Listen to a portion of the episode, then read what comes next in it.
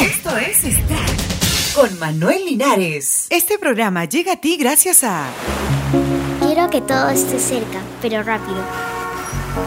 Cuando, cuando escucho me gusta porque hace bulla y se mueven los colores. Y también hay varias cosas para ver.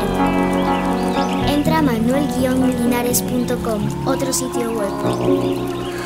Hollywood se prepararía para posible huelga de actores. El contrato entre el sindicato de actores SAG y la Alianza de Productores de Películas y de Televisión expira el lunes y las negociaciones se han alargado durante semanas sin que se haya visto algún avance.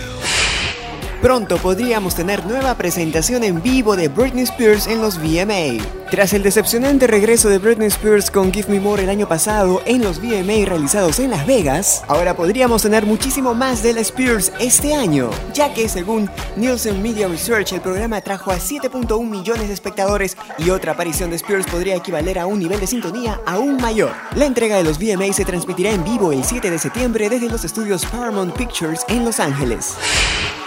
Amy Winehouse agrede a espectador en Glastonbury.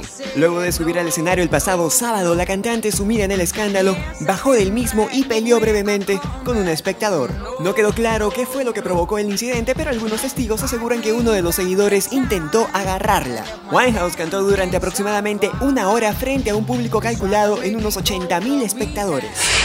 Rafael Nadal sigue imparable en Wimbledon. Rafael Nadal dio un paso hacia lo que sería una cita con Roger Federer en la final de Wimbledon al avanzar a octavos de final tras la derrota de Nicolas Keifer 7-6, 6-2, 6-3. Hasta aquí, Extract para hoy, 30 de junio del 2008. Les habló Manuel Alejandro. Hasta la próxima. Chao.